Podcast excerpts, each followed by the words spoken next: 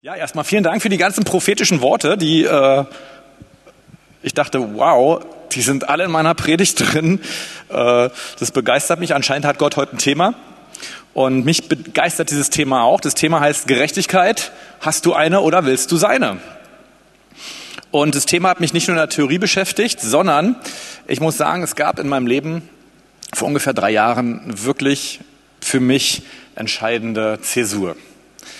Und die hat damit angefangen, ich habe es schon ein paar Mal erzählt, ich erzähle es aber gerne nochmal, dass, dass ich nachts zum Heiligen Geist geweckt wurde und dachte, wow, das ist cool, die Gegenwart Gottes war im Raum, meine Frau hat neben mir geschlafen, Gott war da und normalerweise, ich glaube, ich war so um zwölf ins Bett gegangen. Es war so zwei, drei Uhr morgens und ich wusste, um sechs klingelt mein Wecker.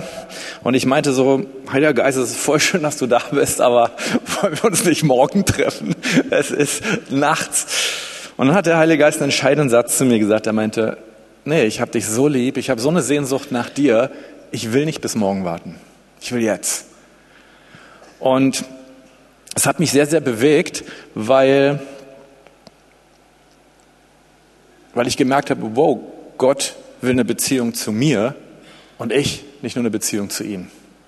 Und Gott wirbt um diese Beziehung und die Geschichte, die, die geht weiter und weiter. Ist nicht jede Nacht. Diese Nacht war es wieder so. Ich war, glaube ich, um vier Uhr wach, hatte dann bis so sechs eine tolle Zeit mit Gott.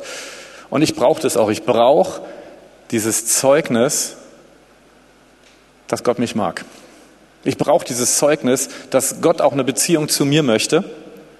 Und es hat mein Leben eigentlich ziemlich verändert. Und was hat das mit dem Thema Gerechtigkeit zu tun? Wir wollen uns Gerechtigkeit mal bei Abraham angucken. Und bei der ersten Erwähnung in der Bibel dieses Wortes, da äh, sind wir in einem sehr archaischen Kontext, auch einem sehr dramatischen, weil Abraham, der damals noch Abraham hieß, hat mit Gott persönlich geredet, er hat mit Gott aber auch gehadert, weil er sagte, weißt du Gott, ich habe kein Nachkommen. Und wenn ich einstens den Weg gehe, den alle gehen, dann wird mein Knecht Elisea alles bekommen, was ich habe. Ist doch schade drum.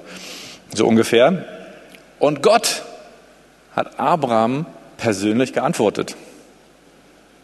Und er hat gesagt, nein, so wird es nicht werden, sondern du wirst einen Sohn bekommen. Und du wirst überhaupt Nachkommen bekommen und Nationen werden aus deinem Leib kommen und die werden so wie die Sterne des Himmels nicht zu zählen sein. Und nun kommt der entscheidende Vers im 1. Mose 15, Vers 6. Und Abraham glaubte dem Herrn und das rechnete er, der Herr, ihm als Gerechtigkeit an. Wenn wir uns das mal überlegen, was hier passiert, Gott kommt einfach zu Abraham. Das war jetzt nicht die Antwort auf irgendeine Vorleistung. Abraham hat nicht irgendwie vor Gott getanzt oder irgendwas gemacht, was sonst keiner tat, sondern Gott kam zu Abraham, weil er eine Beziehung zu Abraham suchte. Und Gott hat Abraham gesegnet, weil er es ihm versprochen hatte. Er hat einfach gesagt, ich, ich will dich segnen. Gerechtigkeit, die Gerechtigkeit von Abraham war nicht seine Beziehung zu Gott, sondern seine Gerechtigkeit war Gottes Beziehung zu ihm. Das ist ein großer Unterschied. Die Gerechtigkeit von Abraham war nicht seine Beziehung zu ihm, sondern dass er wusste, dass Gott eine Beziehung zu ihm gesucht hat. Und das Interessante ist, wenn wir uns das mal bei Jesus angucken, da kommen auch gleich Verse und die finden sich an einer Stelle, wo der Dienst von Jesus auch eigentlich noch gar nicht begonnen hat. Jesus ist immerhin 30 Jahre alt und kommt nun zur Taufe zum Jordan. Und dort lesen wir folgende Verse. Matthäus 3, Vers 17. Und siehe, eine Stimme kam vom Himmel, die sprach, dies ist mein geliebter Sohn, an dem ich wohlgefallen habe.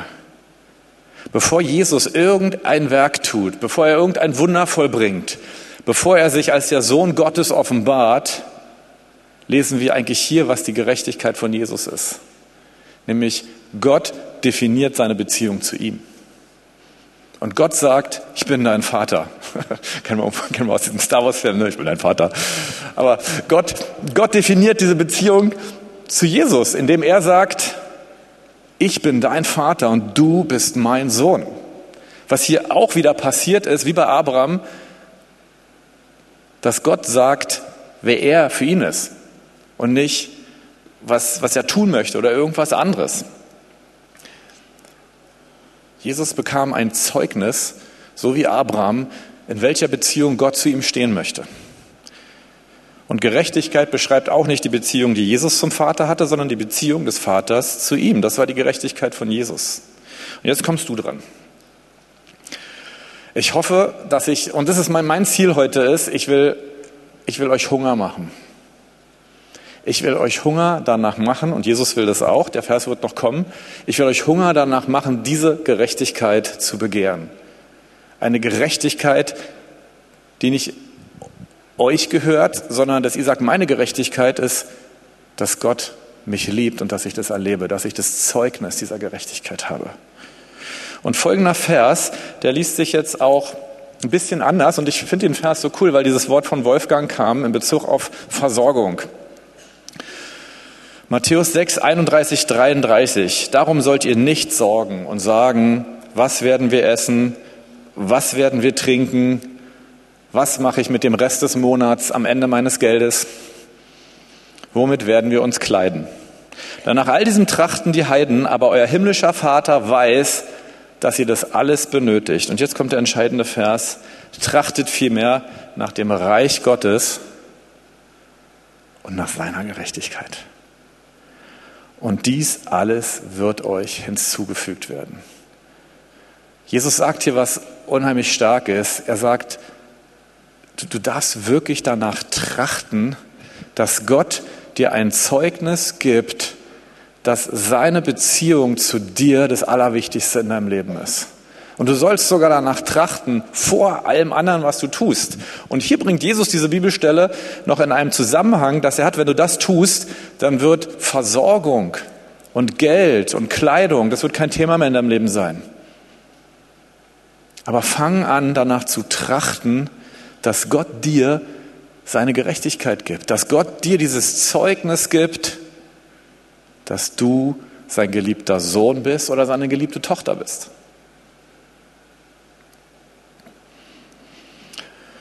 Und es ist wichtig mal zu verstehen für uns, wir kommen ja auch eigentlich so aus griechisch-hellenistischen Denken, unser Humanismus. Und im griechischen Denken bedeutet Gerechtigkeit ein bisschen was anders. Deswegen wollen wir das hier mal ganz genau unterscheiden. Gerechtigkeit im griechischen Denken, nicht bei den Autoren der Bibel, aber bei allen anderen Autoren in Griechenland zu dieser Zeit, bedeutete Gerechtigkeit nämlich ein bisschen was anderes. Es bedeutet, das Richtige zu tun.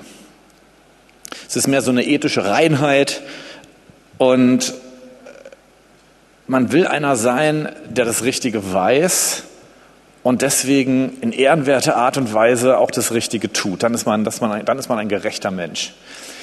In einer Postmoderne würde man das vielleicht ein bisschen unformulieren. Da würde man sagen, Gerechtigkeit heißt, dass die anderen doch endlich mal das Richtige tun sollen. Ja, dass, dass die anderen mal die Hungrigen irgendwie äh, den Hungrigen zu essen geben und den Welthunger stillen. Aber das Denken von Gerechtigkeit, was eigentlich in unserer Gesellschaft vorherrscht, ist, dass Gerechtigkeit heißt, etwas zu tun. Im, Im, jüdischen und auch im christlichen Denken ist es allerdings anders. Da bedeutet Gerechtigkeit nicht etwas zu tun, sondern es bedeutet richtig zu sein. Es bedeutet in richtiger Art und Weise in einer Beziehung zu Gott zu stehen. Und noch genauer, es bedeutet, dass Gott der richtigen Art und Weise in der Beziehung zu uns steht. Und wissen, Gott hat schon lange Wohlgefallen an mir. Ich bin Gottes geliebtes Kind. Und deswegen gibt es auch zwei Sorten von Gerechtigkeit. Es gibt die Selbstgerechtigkeit. Wir wollen mit unserem richtigen Tun eine Beziehung zu, in eine Beziehung zu Gott treten. Wir wollen es als Christen richtig machen. Und wir wollen das tun, was ein Christ tut, damit wir dann Gott gefallen können. Und damit vielleicht Gott dann eine Beziehung zu mir aufbaut. Und es gibt Gottes Gerechtigkeit.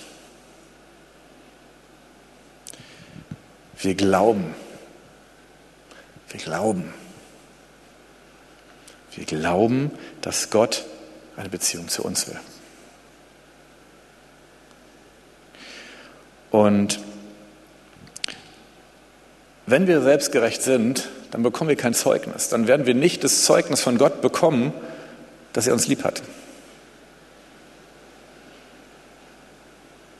Das heißt, wenn, wenn du zu wenig Erfahrung davon machst, dass Gott, dass du Gottes Liebe spürst, dass du ein Zeugnis dieser Liebe hast, dann liegt es vielleicht daran, dass du noch zu sehr versuchst, Gott zu beeindrucken. Woran erkennen wir, welcher Gerechtigkeit wir folgen? Ich will euch mal so einen Indikator nennen, der ist für mich ganz gut, weil den hat mir Gott in diesem Zusammenhang bei mir so gezeigt. Wenn du dich noch über die Fehler von anderen Menschen ärgerst, dann bist du auch noch selbstgerecht. Ich tue das natürlich nicht, außer bei Autofahrern, ja. Da ist es ja auch was anderes. Nein, kein Fall, ja. Oh, ich, ich, bin, ich, bin, ich bin echt, oh Mann, äh, ich, ich bin super pingelig, wenn ich parke. Ja. Ich denke mal, oh, wenn der mir eine Beule reinmacht in mein Auto und manchmal laufe ich nochmal mein Auto rum, wenn man in diesen engen Parkhäusern ist und ich merke, oh Gott, äh, wow, ich brauche ich brauch noch mehr ein Zeugnis dieser Liebe. Ich habe mit, mit, meiner, mit meiner Frau, haben wir mal so einen flinken Satz, ja, ähm, wenn irgendwas ist gelaufen, es war ein kleiner Streit vielleicht, und dann sagt der eine zum anderen, bist du jetzt sauer auf mich? Und dann haben wir so eine geflügelte Ausdrucksweise, die heißt, nein, ich bin nicht sauer, ich bin nur traurig, dass du so blöd bist.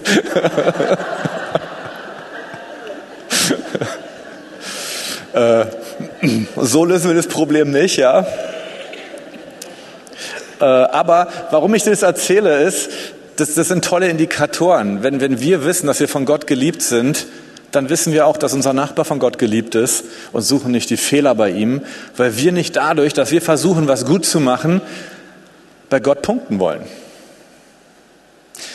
Äh, und bei mir war noch so ein Punkt, den will ich euch erzählen, ehrlich gesagt, Menschenfurcht. Ja, man denkt so, oh, jetzt kommt ein wichtiger Mensch, jetzt muss ich mich zusammenreißen. Und ganz ehrlich, ich hatte dieses Problem äh, doch mehr, als ihr denkt. Nein, ich weiß gar nicht, was ihr denkt. Ich hatte dieses Problem.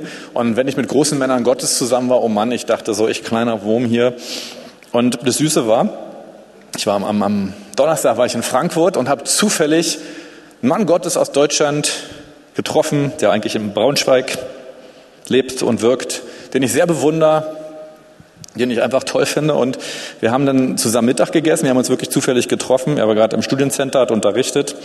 Dann haben wir zusammen Mittag gegessen. Und ich habe gemerkt, nee, er ist ein toller Mann, er ist ein toller Bruder. Aber diese Menschenfurcht war, war überhaupt nicht mehr da. Warum? Weil ich wusste, dass ich Gottes geliebtes Kind bin. Weil ich wusste, dass ich der bin, der ich bin und dass ich nichts anderes sein brauche und er auch nicht. Und es war, das Krasse war, dass, dass meine Gerechtigkeit, die seine Gerechtigkeit ist, meinen Umgang mit anderen Menschen verändert hat. Es war ganz witzig, er hat dann erzählt, wie er mit seiner Frau in der Grundschule kennengelernt hat und so voll süße Geschichte. Und wir haben einfach gequatscht. Früher äh, wäre das bei mir nicht möglich gewesen. Vielleicht seid ihr da alle lockerer und cooler, aber bei mir wäre das früher nicht so gewesen. Ich hätte, ich hätte irgendwie gedacht, oh, ich überlege mir jetzt ganz genau, was ich sage und dann denke ich, oh, das war wieder, oh, was habe ich da getan oder so. Das sind meine Probleme, die ich mit anderen Menschen habe. Ja, ich habe noch ganz viele andere. Aber ich merke, dass Gott an denen arbeitet und sie wegnimmt, weil ich immer mehr lerne, dass ich Gottes geliebtes Kind bin, weil er es mir auch immer wieder sagt. Weil er mich immer wieder nachts besucht. Und ich, heute Nacht war es auch so, er kam und ich dachte, cool, Herr, komm, sag's mir. Sag's mir einfach, ich brauche es. Wir brauchen dieses Zeugnis unserer Gerechtigkeit, dieses Zeugnis, dass Gott eine Beziehung zu uns haben will. Wir brauchen das, wir brauchen es immer wieder. Und es verändert was. Hier kamen ja auch, auch Worte, was, was Gott verändern möchte. Und, und hier ist ein Schlüssel, ein ganz wichtiger. Gerechtigkeit beschreibt nicht deine Beziehung zu Gott, sondern Gottes Beziehung zu dir. Und jetzt wollen wir uns genau nochmal den Zusammenhang zwischen Gerechtigkeit und Glaube angucken. Das ist nämlich ganz cool. Hier haben wir nochmal die Stelle, und Abraham glaubte dem Herrn. Glaube ist unsere Reaktion des Vertrauens darauf, dass Gottes Wort uns sagt, dass er uns lieb hat, dass er eine Beziehung zu uns haben möchte. Das ist Glaube. Glaube heißt Gott, ich vertraue dir, ich vertraue deinen Verheißungen. Die können auch ganz spezifisch sein. Bei Abraham war es eine sehr spezifische Verheißung, nämlich die, dass Gott ihm gesagt hat, ich will dir ein Kind schenken.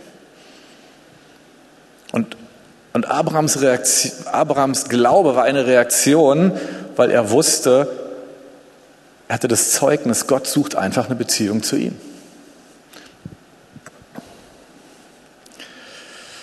Hebräer 11, die Verse 1 und 2. Es ist aber der Glaube eine feste Zuversicht auf das, was man hofft, eine Überzeugung von Tatsachen, die man nicht sieht. Durch diesen haben die Alten ein gutes Zeugnis erhalten. Durch den Glauben erhalten wir als allererstes das Zeugnis, dass wir gerecht sind, indem Gott zu uns kommt. Und das sind meine Heiliggeist-Nachterfahrungen. Ich habe ehrlich gesagt einen ganz anderen Zusammenhang, nee, gar nicht für die Predigt. Äh, ich habe dieses Wort Gerechtigkeit studiert, weil ich so ein paar neue Bibeltools habe, die ich total cool finde, wo man so richtig tief abtauchen kann in den hebräischen und griechischen Urtext. Und dann habe ich gemerkt, wow, das, was ich erlebe, ist meine Gerechtigkeit. Die Lehre kam danach, erst kam die Erfahrung, ehrlich gesagt. Und meine Gerechtigkeit ist, dass ich weiß, dass Gott mich so sehr lieb hat. Und Gott hat dich genauso lieb. Ich bin nichts Besonderes, ihr Lieben. Das Schöne war, denn ich habe ja irgendwann den Heiligen Geist gefragt, Heiliger Geist, ich weiß noch nicht, jeder in der Gemeinde erlebt es so, wieso jetzt gerade ich? Und die Antwort, die war, die war richtig cool, weil sie mein, mein ganzes Weltbild verändert hat. Und der Heilige Geist hat zu mir gesagt, ganz einfach, Fabi, weil ich das Arme und das Schwache und das Kaputte liebe. Ich dachte, jetzt kommt irgendwie, ja, du bist besonders cool oder so. Keine Ahnung, weil du so fromm bist, weil du so viel in der Bibel liest oder keine Ahnung. Nein, nichts davon. Er hat mir deutlich gemacht, der einzige Grund, warum ich komme, ist, weil ich dich lieb habe. Und nicht, weil du irgendwas an Leistung bringst.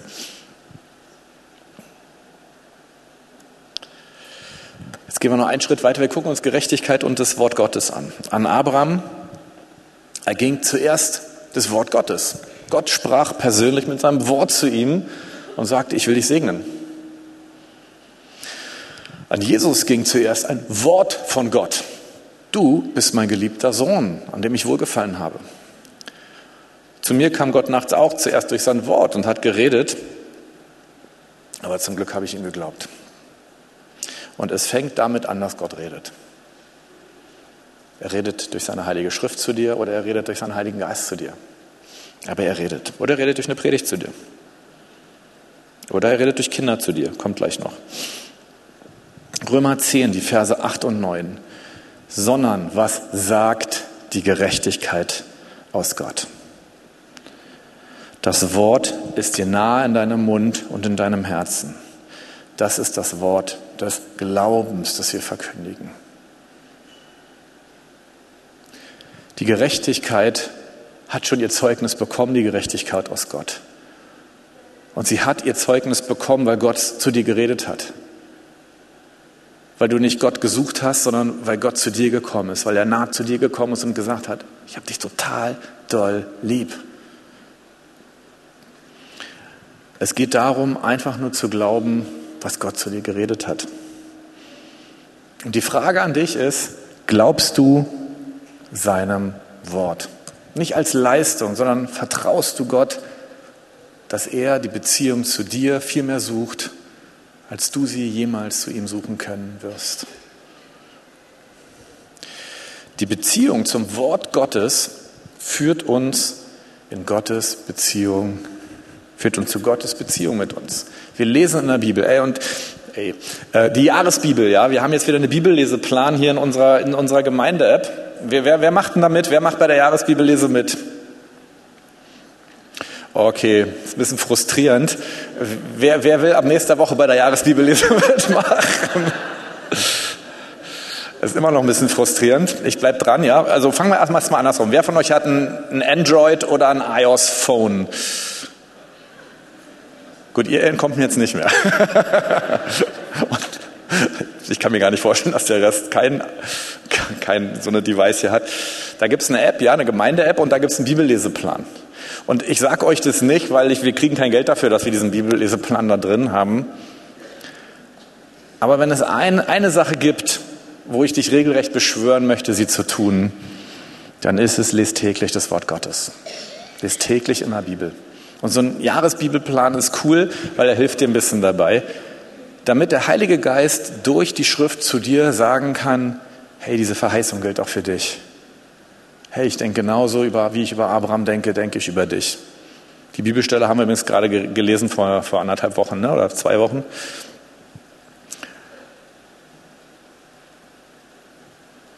ich will euch regelrecht beschwören, ja, sonst macht man das ja nicht, aber an der Stelle ist es, ist es total adäquat.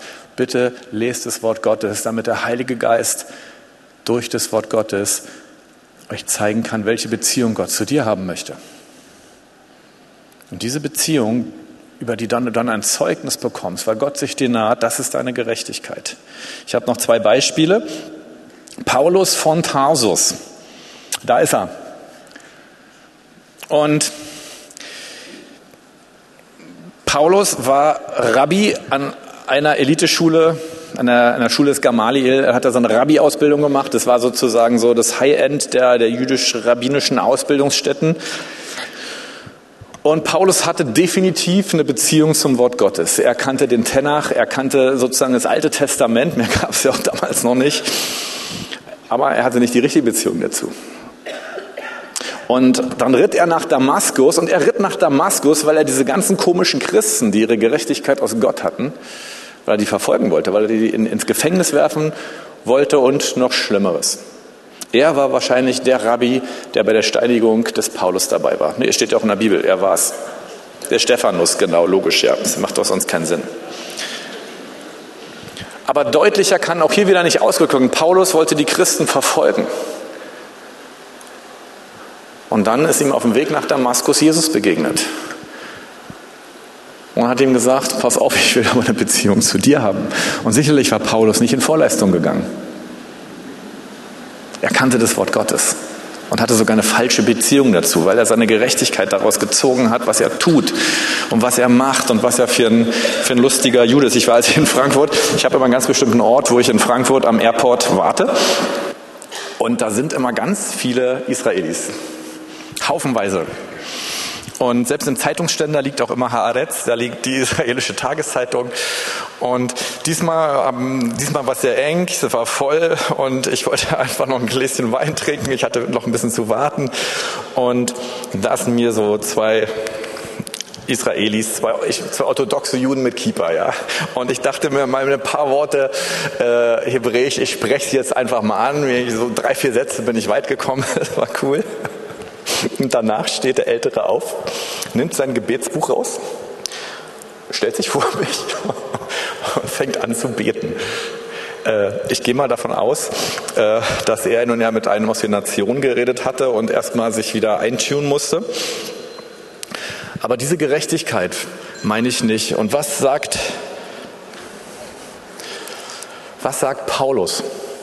Philippa 3, die Verse 7 und was mir Gewinn war. Er hätte sich was darauf einbilden können, ein Jude zu sein, sogar ein Pharisäer, sogar einer, der an der besten Schule studiert hatte. Aber ich habe es um des Christus willen für Schaden geachtet. Ja, wahrlich, ich achte alles für das Wort, äh, was da im Griechischen steht, heißt eigentlich Kot, gegenüber der alles übertreffenden Erkenntnis Christi Jesu meines Herrn, um dessen Willen ich alles eingebüßt habe und ich achte es für Dreck, damit ich Christus gewinne. Und jetzt kommt's. Und in ihm erfunden werde, indem ich nicht meine eigene Gerechtigkeit habe, die aus dem Gesetz kommt, sondern die durch den Glauben an Christus. Die Gerechtigkeit aus Gott aufgrund des Glaubens. Dass Gott, der Vater, seinen Sohn geopfert hat, weil er eine Beziehung zu dir haben wollte, weil er eine Beziehung zu Paulus haben wollte. Gerechtigkeit beschreibt nicht die Beziehung von Paulus zu Gott, sondern Gottes Beziehung zu ihm. Ein letztes Beispiel habe ich noch. Augustinus, der Bischof von Hippo. Ich greife hier gerade, falls ihr es nicht merkt, ich, ich greife die ganz Großen ab. Ja, Abraham hatten wir, Jesus hatten wir, Paulus hatten wir und Augustinus findet ihr nicht in der Bibel, aber er war sicherlich einer der größten Kirchenväter nach der Apostelgeschichte und auch einer der größten Theologen. Da ist er. Das Foto ist nicht ganz scharf. Scherz.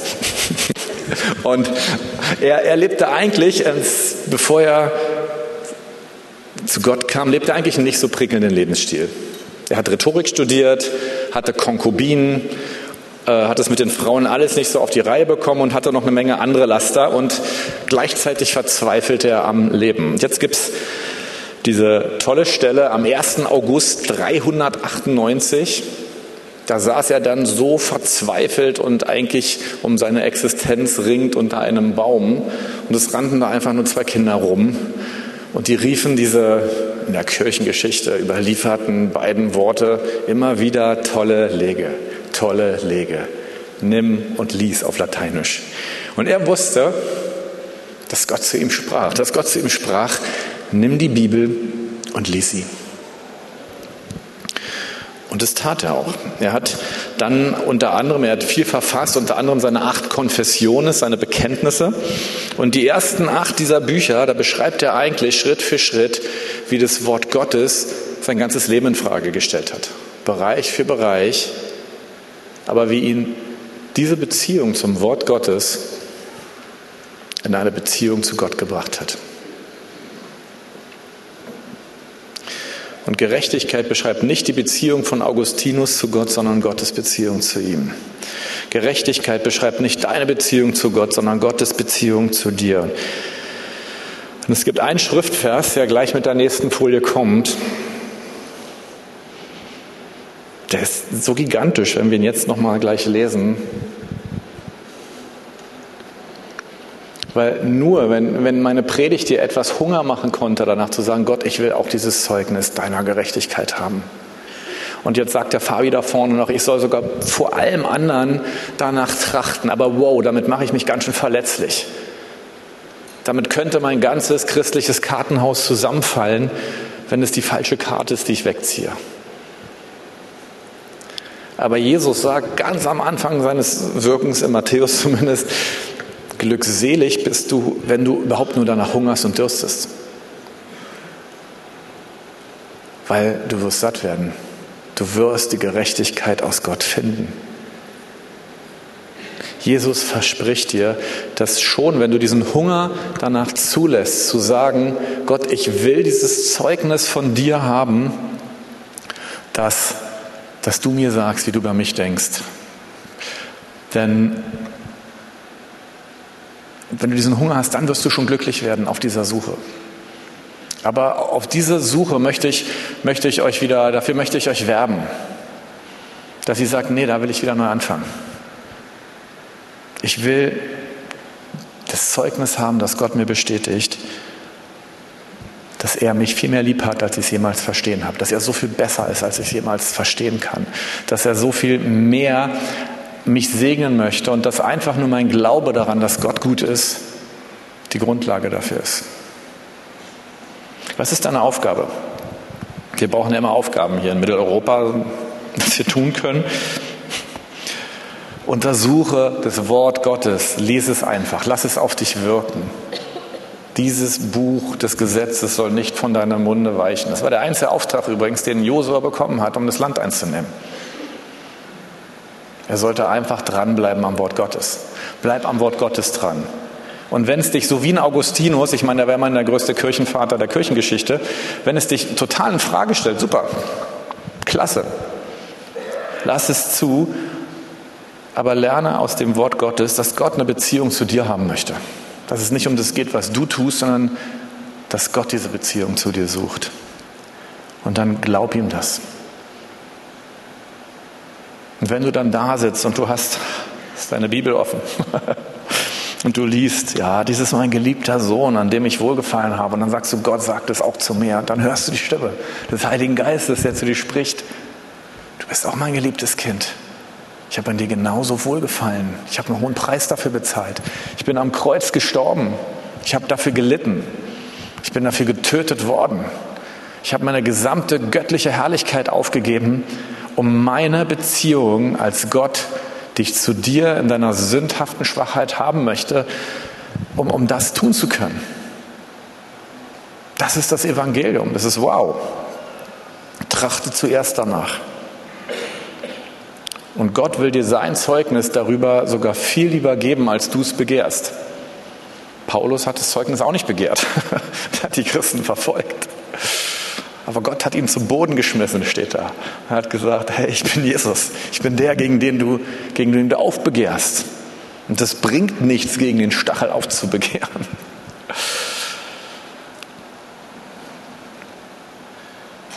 Nee, da geht es schon wieder von vorne los. Meine Absicht ist heute einfach nur, dich zu ermutigen.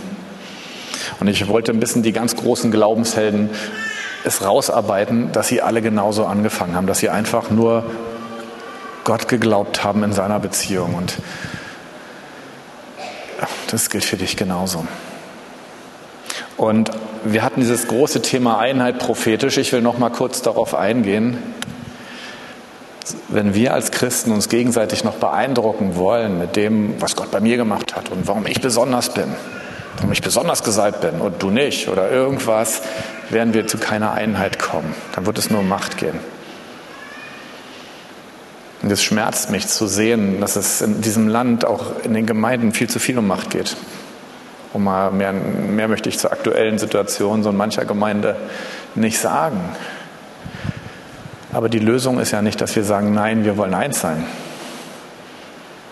Die Lösung ist, dass das, was die Einheit verhindert, dass es weg muss. Und das ist Stolz. Das ist alles, wo wir noch denken, ich kann was besser, ich bin schlauer, ich bin gesalbter, ich bin toller. Und das können wir nur tun, wenn wir wissen, dass Gott und seine Gerechtigkeit alles ist, was ich brauche. So wie ein Paulus und sagt, ich achte alles für Dreck, ich achte alles für Kot. Das andere Wort benutze ich nicht, sonst kriege ich wieder Ärger mit Sigi. Danke für deine Mail das letzte Mal. Und das ist der Schlüssel zu einer Einheit. Das ist der Schlüssel, dass wir Gnade leben können, weil wir wissen, Gott will genauso eine Beziehung zu meinem Nachbarn haben, wie er sie zu mir möchte. Und eine allerletzte Sache will ich noch sagen. Wir sind Charismatiker. Und das Wort Charisma ist eigentlich ein wunderschönes Wort. Es bedeutet Gnadengabe. Ich will es mal ein bisschen anders übersetzen, weil wir das Wort Gabe nur noch aus alten Weihnachtsliedern kennen. Gnadengeschenk. Die Charismen geben eigentlich dir ein Zeugnis über seine Gerechtigkeit.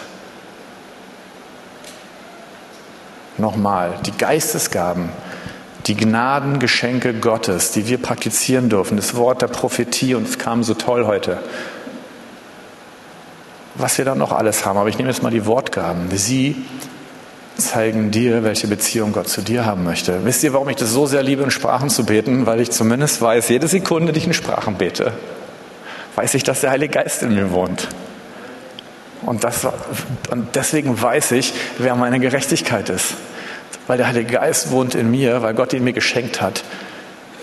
Als ein, als, als ein Unterpfand, als ein, ein, ein, ein, ein Vorgeschenk von all dem, was er mir dann im neuen Jerusalem geben möchte. Wow.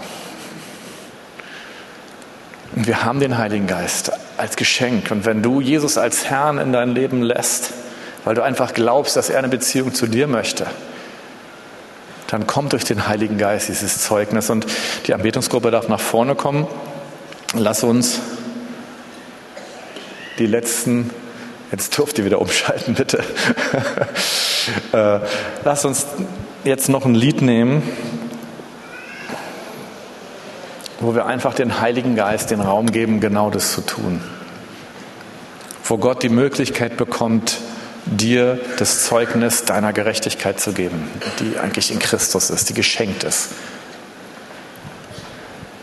Ich will gleich nochmal beten und dann lass uns gar nicht mitsingen sondern du darfst singen. Sondern lass uns zu Gott gehen und sagen, Gott, gib mir ein Zeugnis deiner Gerechtigkeit. Und eigentlich sogar zu wissen, er wird es dir sowieso geben, weil er dich wahnsinnig lieb hat. Aber man kann ja auch mit Gott so ein bisschen rechten. Man kann ihm auch sagen, Gott, dann gib's mir wenigstens deswegen, damit deine Braut eins wird. Damit deine Braut makellos wird. Damit deine Braut die Gemeinde schön wird. Das Argument zieht immer bei Männern. Heiliger Geist, danke. Danke, dass du uns, du bist Gott und du bringst uns die Worte Gottes. Danke, Jesus, dass jedes Wort, was der Heilige Geist bringt, dass es dich offenbart. Und deine Liebe, die du zu uns hast. Und ich bete heute Morgen, Herr, dass du uns eins machst, so wie, wie Jesus für seine Jünger auch gebetet hat, dass dass du sie eins machst. Herr, damit die Welt erkenne, dass du Herr bist und damit deine Braut Jesus in einer neuen Einheit und Schönheit zubereitet wird. Und wir brauchen dazu, Jesus, das Zeugnis deiner Gerechtigkeit. Und uns hungert und uns dürstet danach. Heiliger Geist, komm in einer neuen Weise immer wieder und bestätige in uns, wie du wie Jesus, wie der Vater, wie ihr über uns denkt.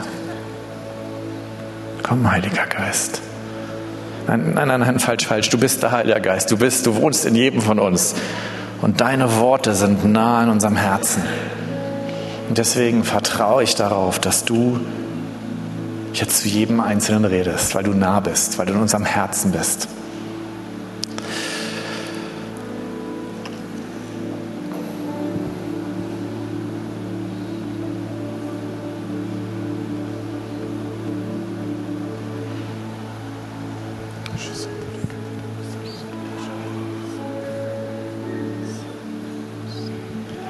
Herr, wir trachten nach deiner Gerechtigkeit. Jetzt, heute, hier. Wir trachten, dass du sie uns bezeugst.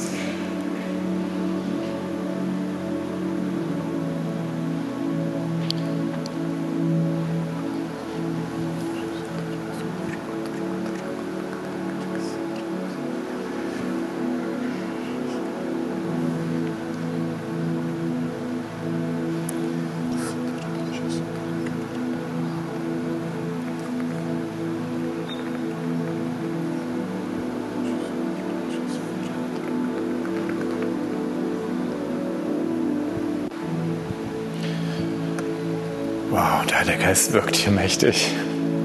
Und ich möchte dich noch zu einer Sache jetzt ermutigen, denn das Wort ist nah deinem Herzen und deinem Munde. Wenn wir das, was Gott zu unserem Herzen spricht, mit unserem Munde aussprechen, dann ist das ein Glaubensbekenntnis. Dann ist es ein Vertrauensbekenntnis. Und dazu will ich dich ermutigen.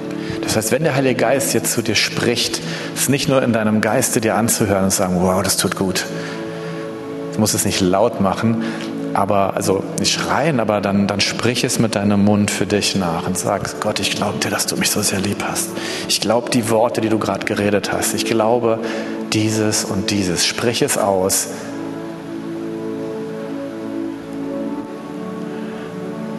damit du gerettet wirst damit die Rettung Gottes sichtbar kommt.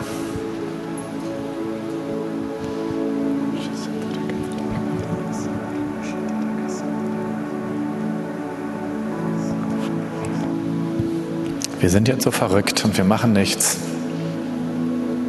weil wir glauben, dass der Heilige Geist alles macht, was er jetzt zu dir redet.